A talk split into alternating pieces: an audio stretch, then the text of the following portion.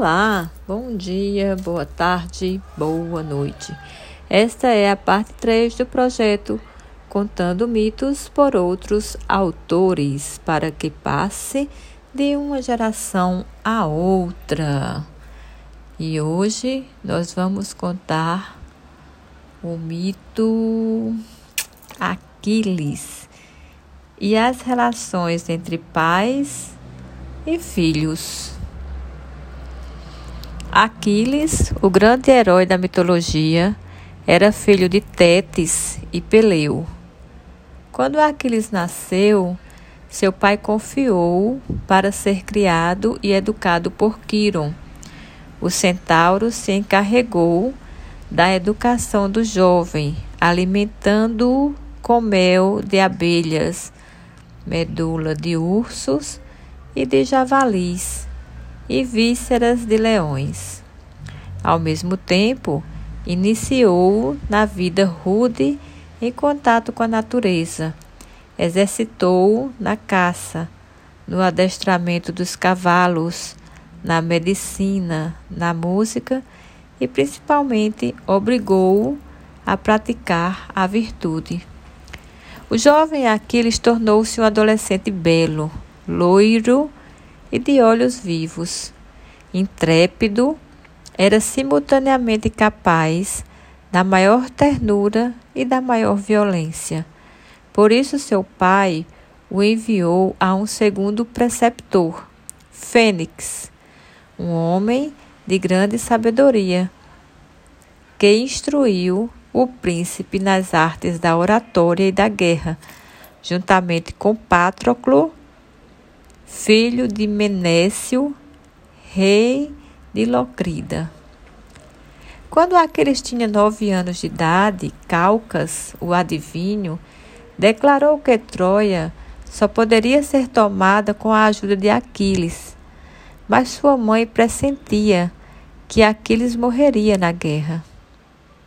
Apavorada, Tétis vestiu seu filho como uma menina e o enviou para a corte do rio Licomedes, na ilha de Esquiro, para que ele fosse educado no gineceu junto às filhas virgens do rei, disfarçado com o nome de Pirra, a loira, a ruiva. Quando os gregos foram à corte de Peleu procurar por Aquiles, não o encontrou recorreram a Calcas, que revelou-lhes a trama. Disfarçado de mercador, Odisseu foi ao palácio de Licomedes, conseguindo entrar no gineceu. Ele expôs, perante os olhos maravilhados das princesas, os mais ricos adornos. Entre os tecidos e as joias estavam escondidos um escudo e uma lança. Odisseu fez soar a trombeta da guerra e imediatamente a pretensa pirra correu para se armar. Assim, Aquiles se revelou. Aquiles retornou para junto de seus pais. Deidamia, uma das filhas de Licomedes, há muito tempo conhecia a verdadeira identidade de Aquiles ela mantinha um relacionamento oculto com ele e estava grávida. Mas o nascimento da criança só ocorreu após a partida do herói.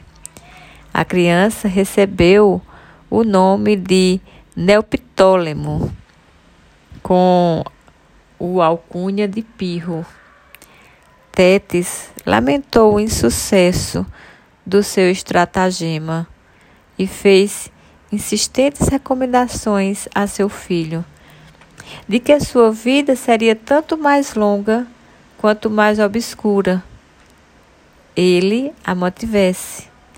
Mas Aquiles optou pela guerra e assim optou pela glória, tornando-se um dos mais belos heróis da guerra de Troia e um dos seus melhores guerreiros. Muito grata por me ouvir. Conte este mito para outra pessoa. Vamos lá!